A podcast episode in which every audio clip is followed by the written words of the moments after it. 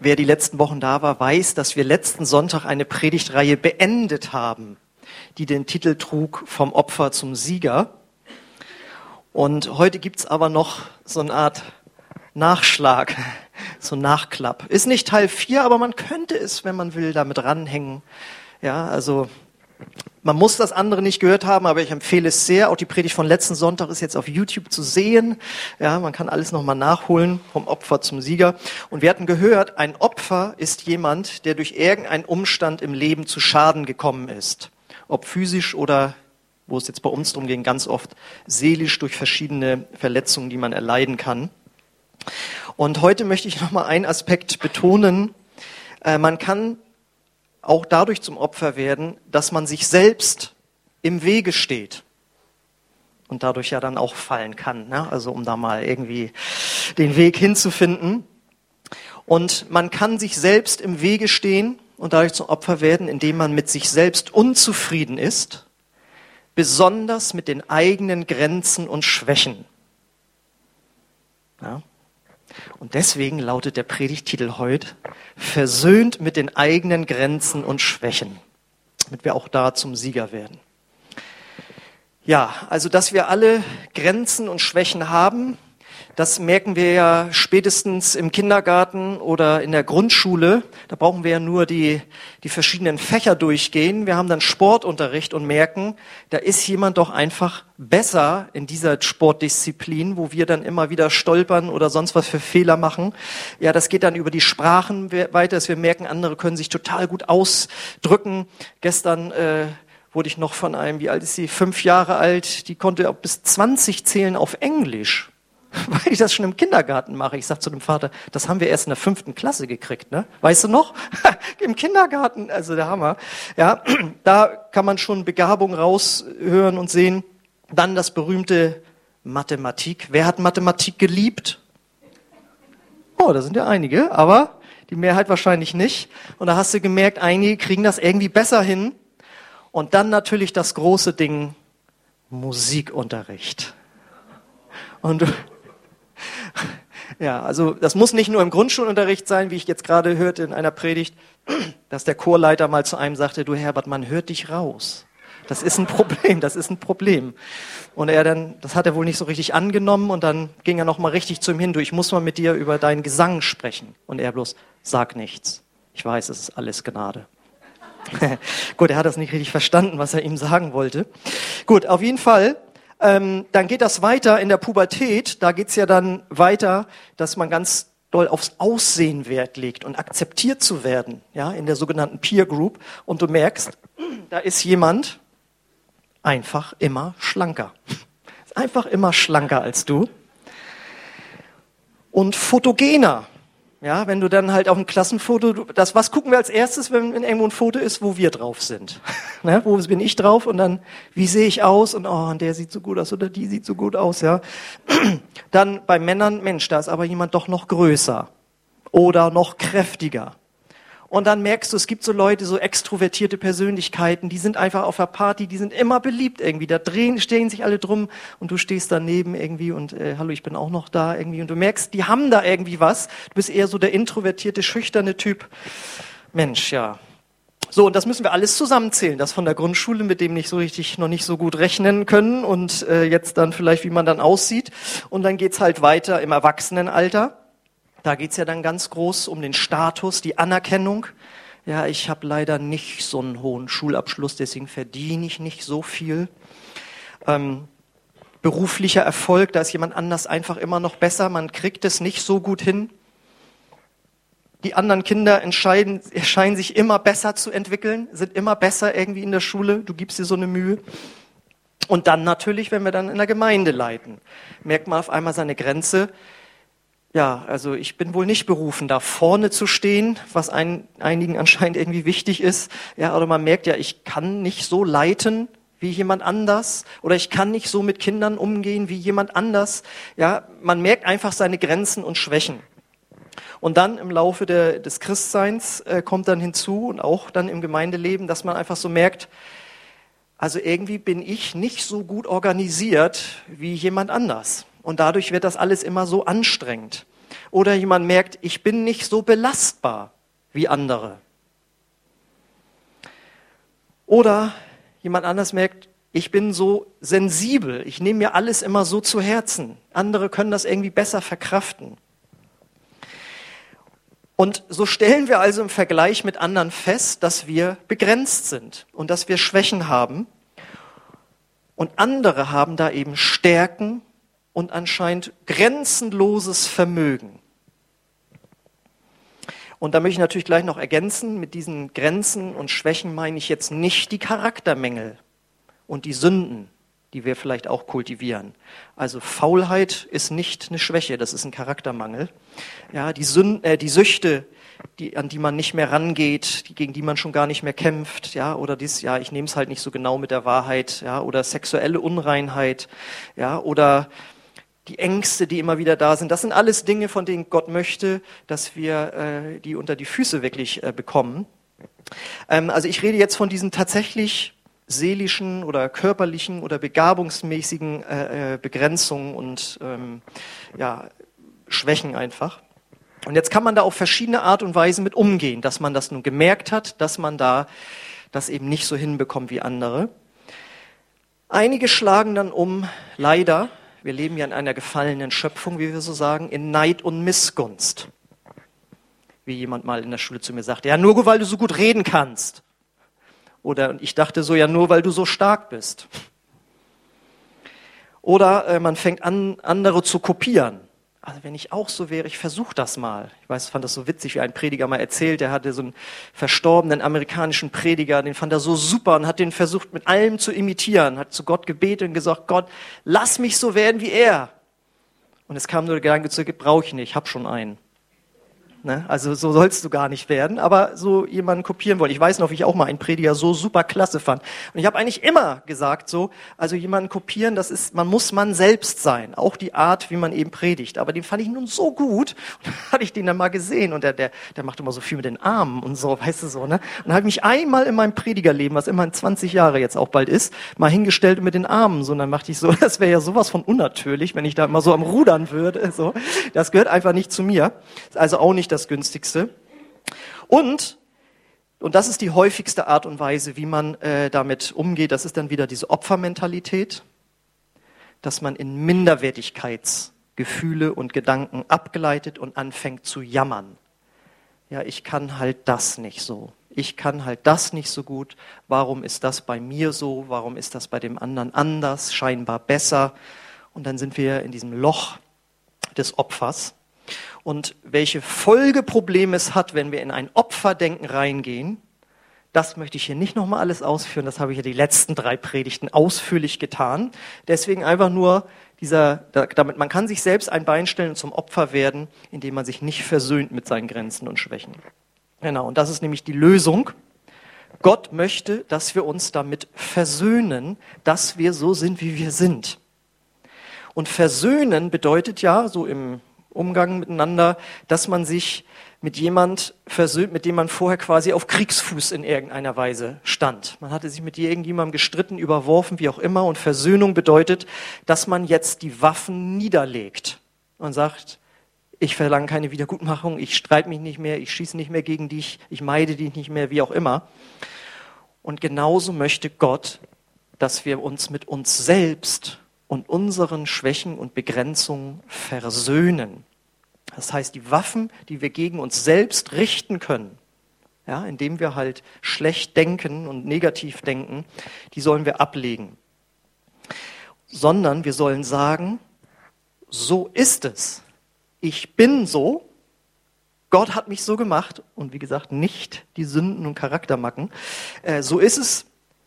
Und da kann ich auch gar nichts dran ändern.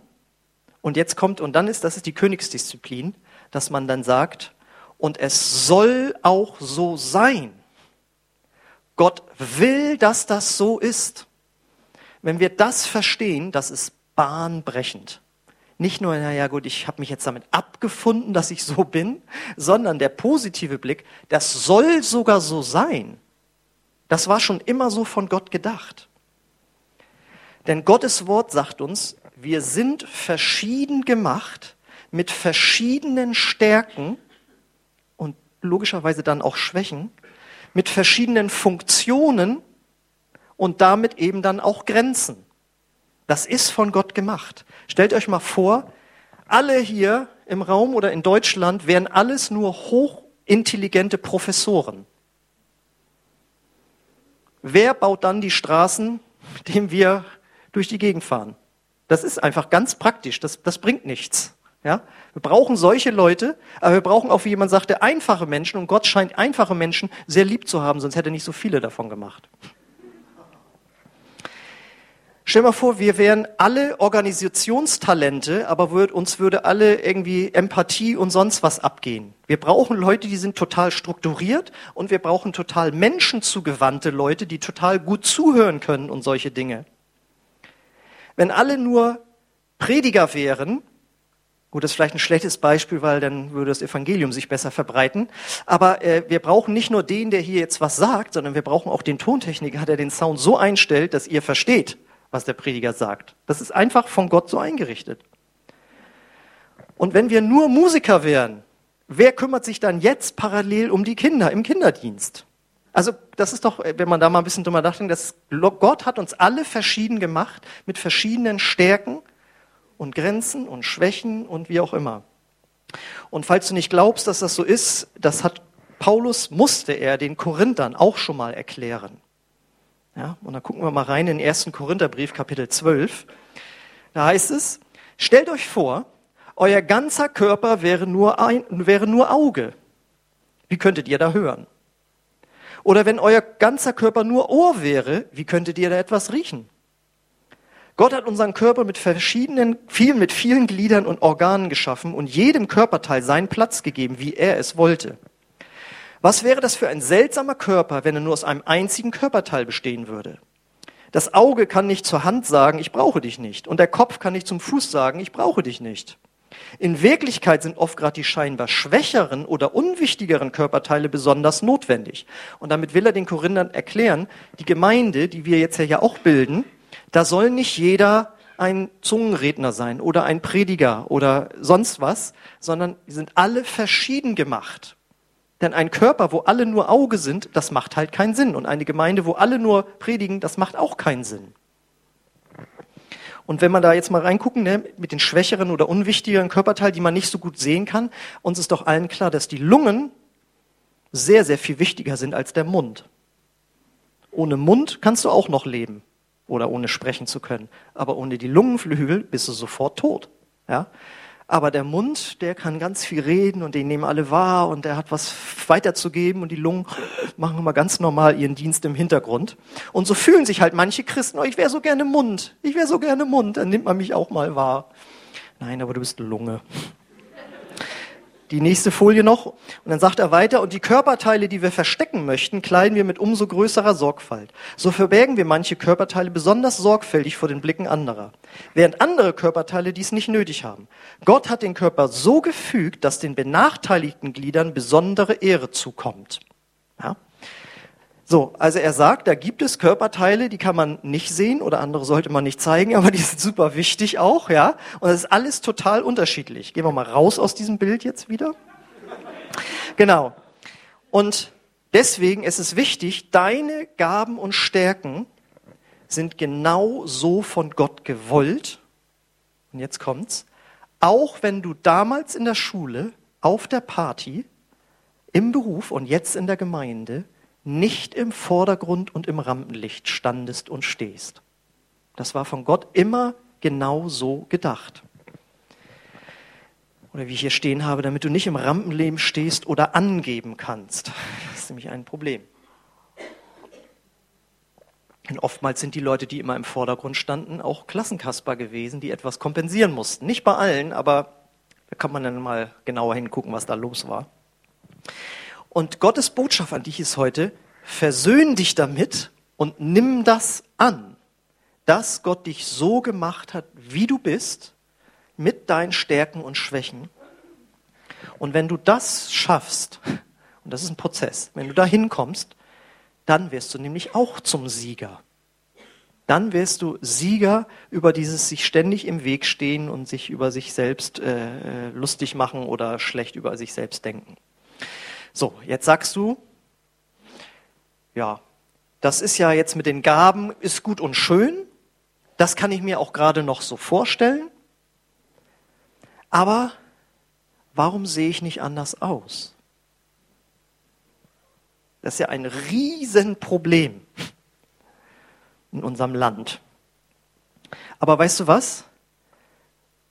Auch hier gilt, Gott wollte, dass du so aussiehst. Mal abgesehen von den Nachwirkungen des Sündenfalls wie Haarausfall und Zellulitis,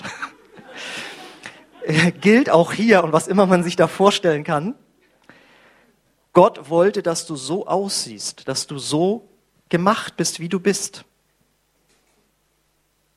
Lesen wir im Psalm 139.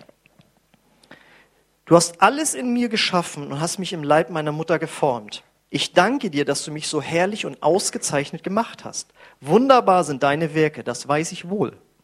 Du hast zugesehen, wie ich im Verborgenen gestaltet wurde, wie ich gebildet wurde im Dunkel des Mutterleibes. Gott hat dich so gemacht, mit deinen Armen, mit deiner Nase, mit allem, was dich schon mal gestört hat oder was du gut fandest. Ja, Gott hat dich so gemacht. Und warum hat Gott das auch wieder so alles gemacht und dass wir alle so verschieden aussehen? Weil Gott es halt langweilig findet, wenn alle Frauen so aussehen wie Heidi Klum. Willst du so aussehen? Möchtest du so aussehen? Ich meine, nein, sagen jetzt alle, nein, nein, ich stehe völlig zu mir. Und dann wird immer Germany's Next Top Model geguckt und dann immer geguckt, ja, wie ist das jetzt mit den Hüften da und so, da habe ich wieder und da und die, wie sieht die denn aus, so super und was weiß ich und so. Ich meine, diese Sendungen boomen doch, muss man doch einfach mal sagen. Und diese Zeitschriften, die zur Hälfte nur aus Werbung bestehen und wo so gefakte Frauenbilder drin sind, die alles retuschiert und so weiter und so, ist natürlich jetzt nur ein Beispiel. Und er sagt, nein, ich will nicht wie Heidi Klum aussehen, aber du hast vielleicht ein anderes Schönheitsideal. Vielleicht ist es deine Nachbarin, ich weiß es ja nicht. Aber ich möchte noch mal dran erinnern, dass daran vieles Illusion ist. Mal bitte das nächste Bild. Das ist nämlich Heidi Klum ungeschminkt. Und Sandra Bullock, die bekannte Hollywood-Schauspielerin, sagte mal, wenn eine, jede Frau, die mit einem Hollywood-Make-up bekommt, also jede Frau, die ein Hollywood-Make-up bekommt, sieht genial aus. Ja? Dann müssen wir auch noch, äh, also das ganz viel Illusion, das sagen auch die, die Schauspieler, ja, dass es geht darum, dass wir eine Illusion kreieren. Ja? Und dann dürfen wir ja auch nicht vergessen, die kulturelle Prägung von Schönheit, was als schön angesehen wird. Wusstet ihr zum Beispiel, also es ist ja jetzt heute so in unserer Gesellschaft schön, dass man braun gebrannt ist. So, das ist so ein Schönheitsideal. Interessanterweise früher im Mittelalter war es ja die vornehme Blässe. Ja, weil der Adel musste nicht arbeiten, so wie die Bauern auf dem Feld. Die waren braun gebrannt. Also Blässe war ein Zeichen von, ich bin was Besseres, ich bin adelig, ich sehe gut aus. Das galt als attraktiv. Wisst ihr, seit wann man in Deutschland braun gebrannt sein muss, um ganz schick zu sein? Seit den 50er Jahren. Warum? Weil Ende der 50er Jahre ging ja das sogenannte Wirtschaftswunder los. Und da fingen die Deutschen an, in Urlaub zu fahren. Und die, die sich's leisten konnten, sind nach Italien in Urlaub gefahren und kamen braun gebrannt wieder. Und auf einmal war klar, wer braun gebrannt ist, hat Geld. Und jetzt sind wir alle braun gebrannt, weil sich das so durchgesetzt hat. Braun gebrannt ist attraktiv. Das ist aber darauf zurückzuführen. Vorher spielte das nicht so eine Rolle, wie es heute ist. Und ich meine, heute gehen schon Teenager, ist ja glaube ich sogar verboten, dass man irgendwie, glaube ich, unter 18 oder 16 darf man gar nicht in so ein Sonnenstudio rein und solche Sachen, weil das so um sich gegriffen hat, dieser äh, Schönheitskult. Oder was ich auch sehr interessant fand, war, wir hatten ja mal eine Afrikanerin in der Gemeinde, die war total schlank und die sagte so, ja, ähm, das kommt hier gut an sozusagen, aber in Afrika ist es genau andersrum. Wenn du da nicht mollig bist, bedeutet das, dass dein Mann nicht in der Lage ist, dich gut zu ernähren. Also, oh, geht's dir nicht, geht's dir nicht so gut? Mann, sie ist ja ganz, das ist aber nicht gut, wie du aussiehst. Ja, und bei uns ist das schön, jetzt ja genau das. Ihr merkt, das ist ja ganz viel auch kulturell geprägt. Ja? Also ich erkläre das nur deswegen, um zu sehen, Gott hat dich so gemacht, also nach seinem Schönheitsideal. Er ist da nicht gegangen, wie es in Deutschland im Jahre 2017, was da angesagt ist. Das hat ihn nicht so interessiert. So, ja. so jetzt will, will ich natürlich eins ganz klar auch nicht leugnen. Es hat immer zeitunabhängig und kulturell unabhängig immer gut aussehende Menschen gegeben. Das lesen wir auch schon in der Bibel, wenn es heißt, ja, die Frau von David, Abigail, die sah sehr schön aus. Oder Bathseba, die er beim Duschen ja beobachtet hat, soll auch sehr schön gewesen sein. Also ne, das hat es schon immer gegeben und auch diese Bezeichnung, dass jemand schön ist. Und natürlich kann und darf man und soll man vielleicht auch mit Sport, Ernährung und Kleidung etwas aus sich machen. Man kann sehr viel aus sich machen, indem man einfach auch da äh, ein bisschen in sich investiert, sag ich mal. Das ist klar.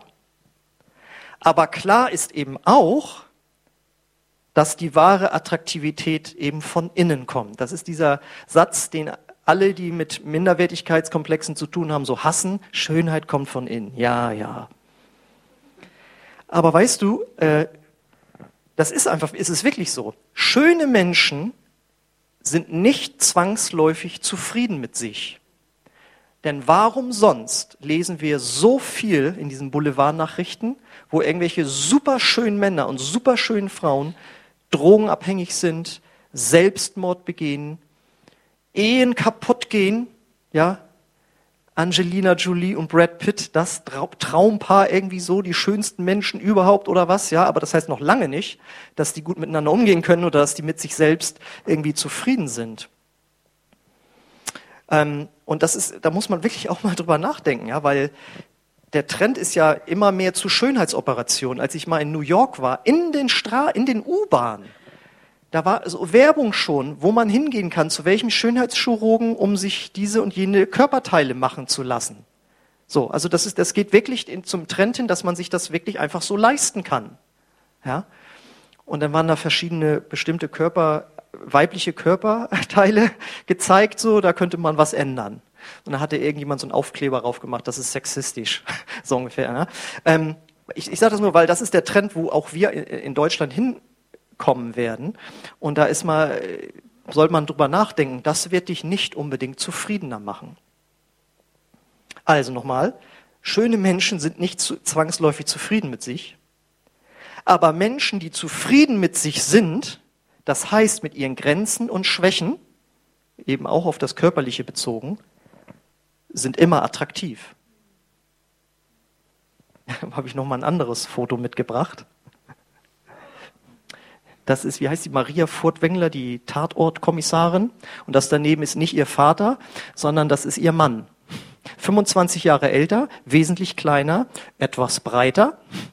Ja, auch nicht mehr alle Haare auf dem Kopf.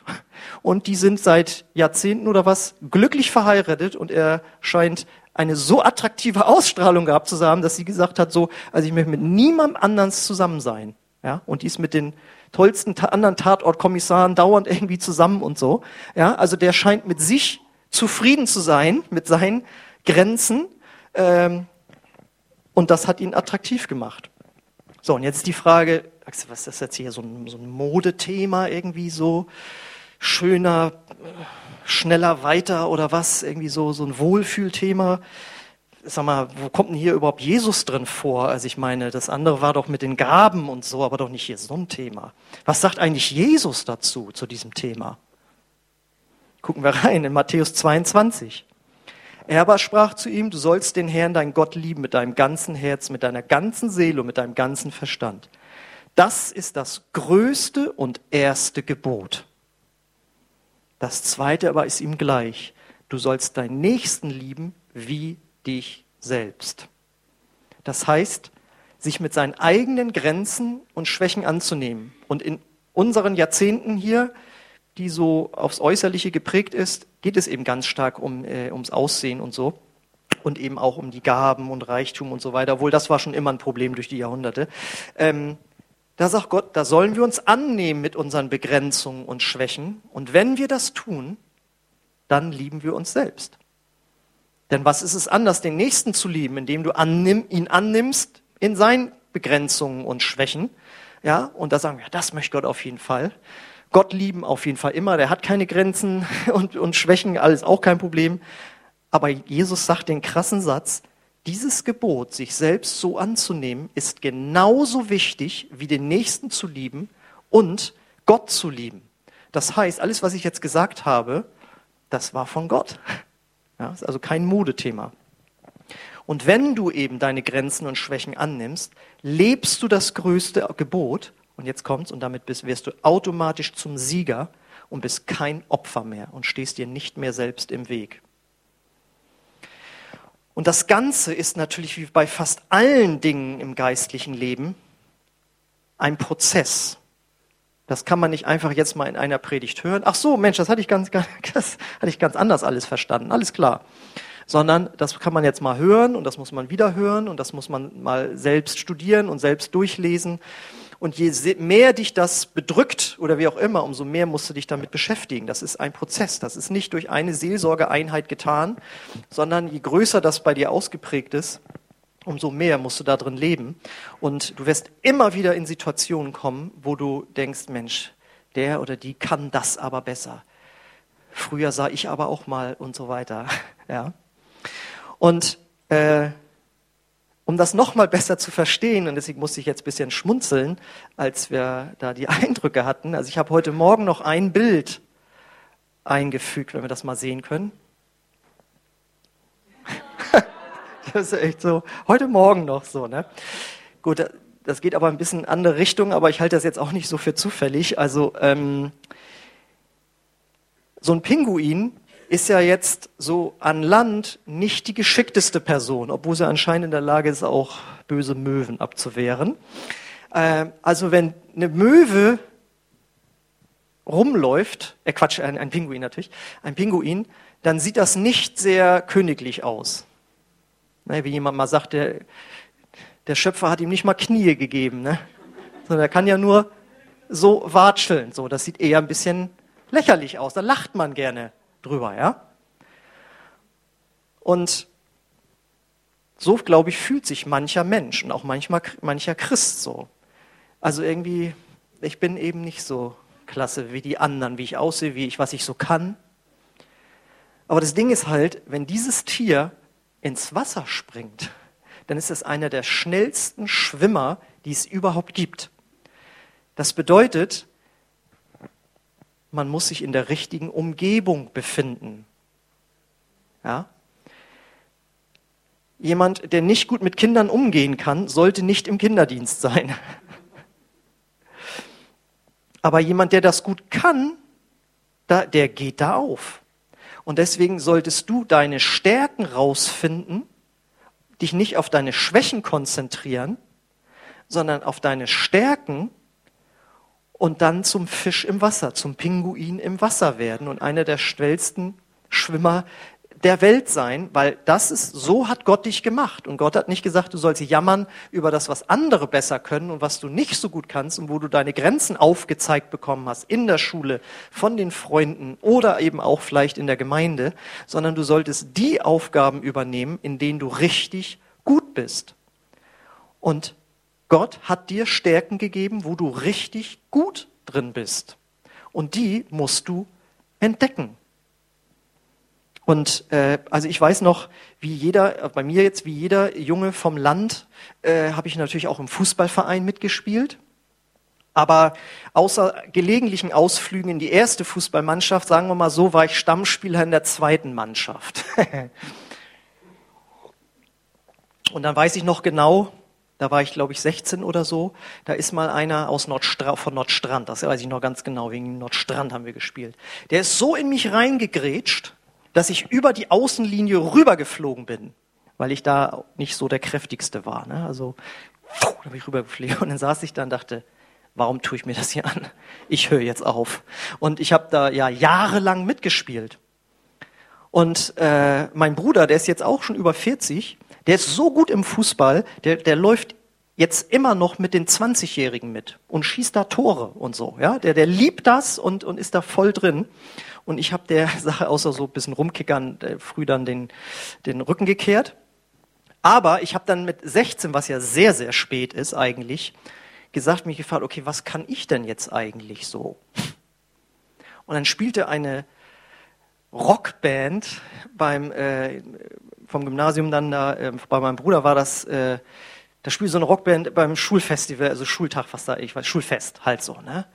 Und das war ein Sound das war ich so das werde ich jetzt auch machen.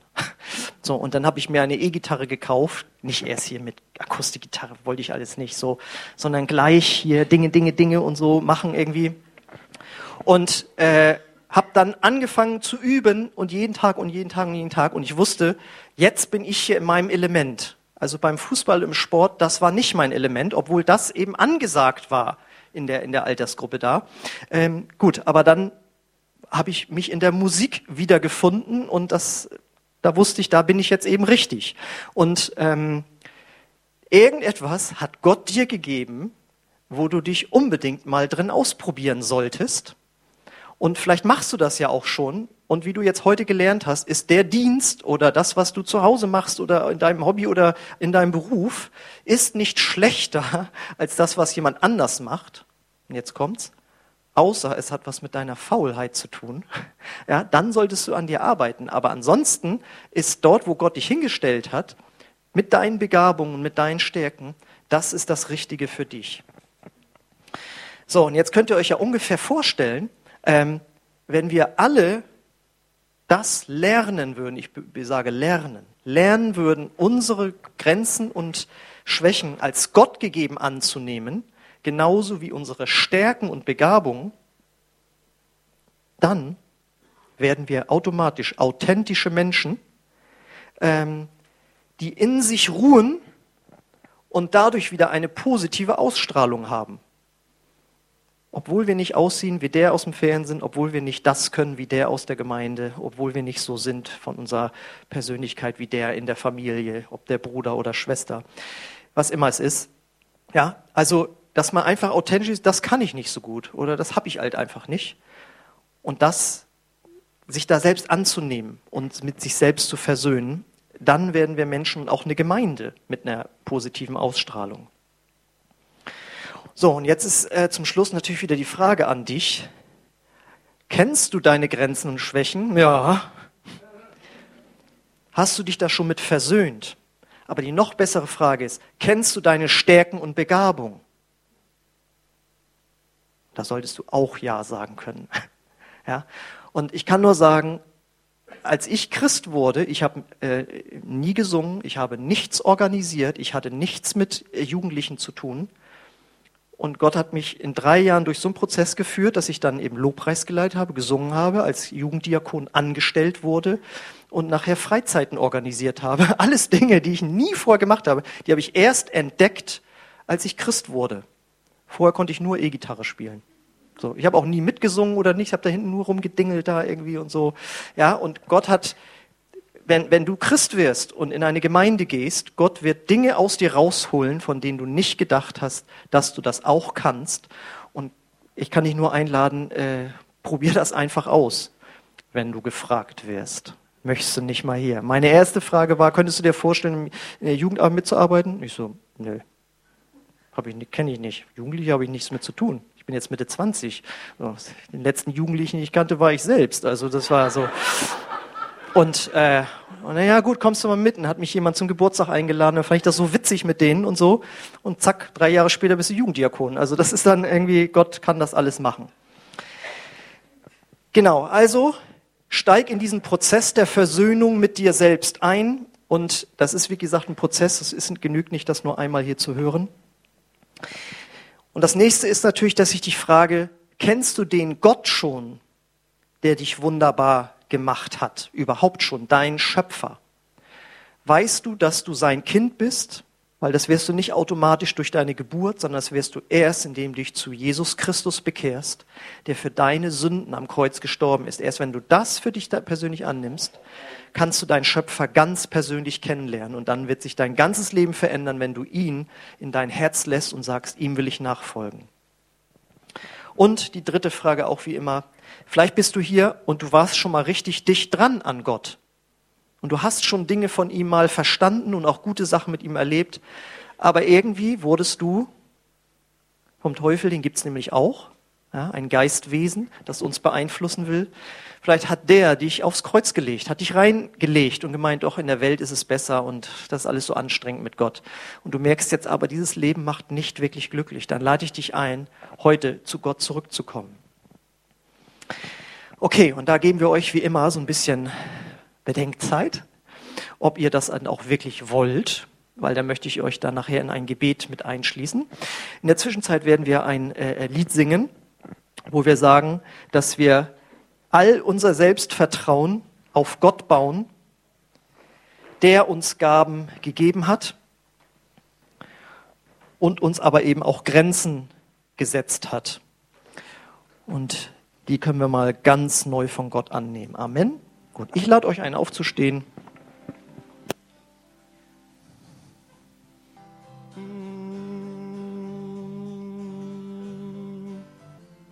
Ja, und ich lade dich ein, dass wir jetzt vor diesen Gott kommen, der dein Schöpfer ist, der dein Vater sein will. Und ich lade dich ein, dass wir jetzt gemeinsam vor ihn kommen mit Dank. Das ist der erste Schritt, sich mit sich selbst zu versöhnen. Danke Gott, dass er dich so gemacht hat, wie du bist, innerlich, äußerlich. Fang an, ihm zu danken dafür, dass du gesund bist, dass du immer noch zwei Arme und zwei Beine hast. Was immer es ist, was Gott dir jetzt zeigt, wofür du ihm danken sollst. Heiliger Geist, ich bete, dass du uns jetzt inspirierst, für die Dinge zu danken, wo wir uns oft ablehnen, wo wir nicht versöhnt sind. Danke ihn durch ein leises oder lautes Gebet dort, wo du stehst. Und tritt ein in diesen Prozess der Versöhnung mit dir selbst.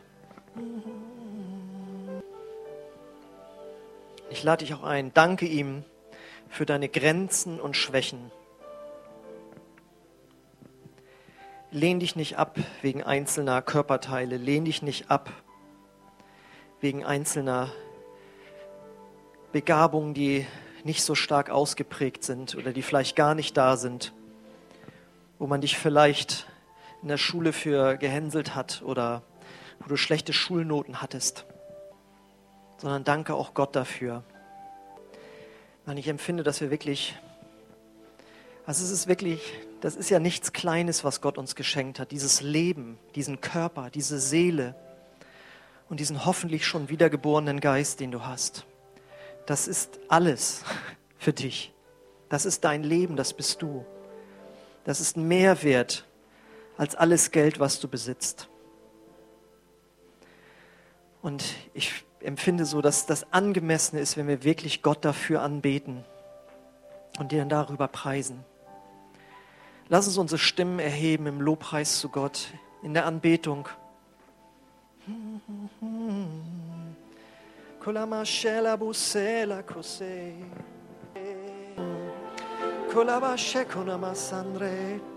Und ich empfinde, dass Gott zu Einzelnen sagt, du bist mein Meisterwerk. Du bist mir nicht misslungen, sondern du bist mein Meisterwerk.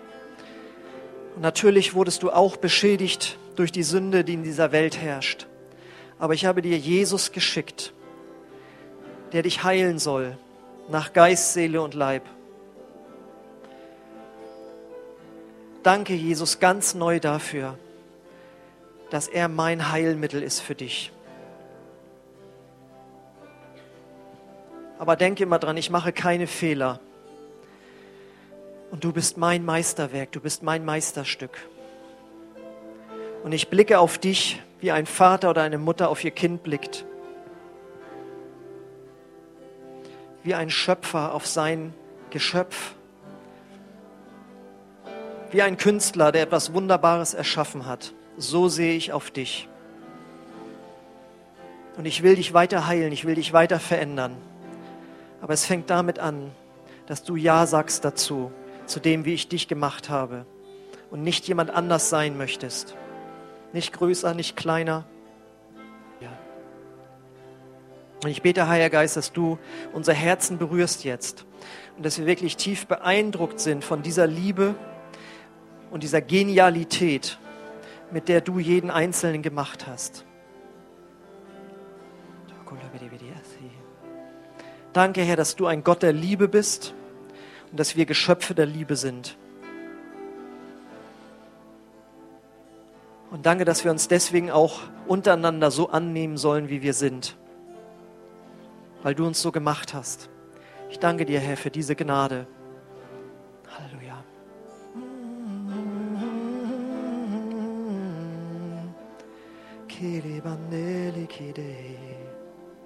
Halleluja. Halleluja. Ich lade dich ein, dass wir Gott gemeinsam eine Antwort geben in einem Gebet, wo du Ja sagen kannst zu dem, was Gott heute zu dir gesprochen hat. Ich möchte dich auch einladen, wenn du hier bist und den Schöpfer noch nicht persönlich kennst, dass du dieses Gebet mitsprichst. Das ist ein Gebet, mit dem du ihm dein ganzes Leben übereignest. Und wenn du hier bist und Gott zu Gott zurückkommen möchtest, weil du dich entfernt hast von ihm, dann bete auch dieses Gebet mit. Ich bete das Satz für Satz vor und wenn du Ja sagen kannst zu diesem Satz, den ich gebetet habe, dann bete es einfach laut mit, zumindest so, dass deine Ohren es hören können und alle anderen, die ja auch hier sind und Jesus schon kennen, äh, können es auch oder sollen es laut mitbeten. Aber ich nehme alles ja jetzt mit rein, dass im Grunde genommen jeder sich damit mit äh, eins machen kann.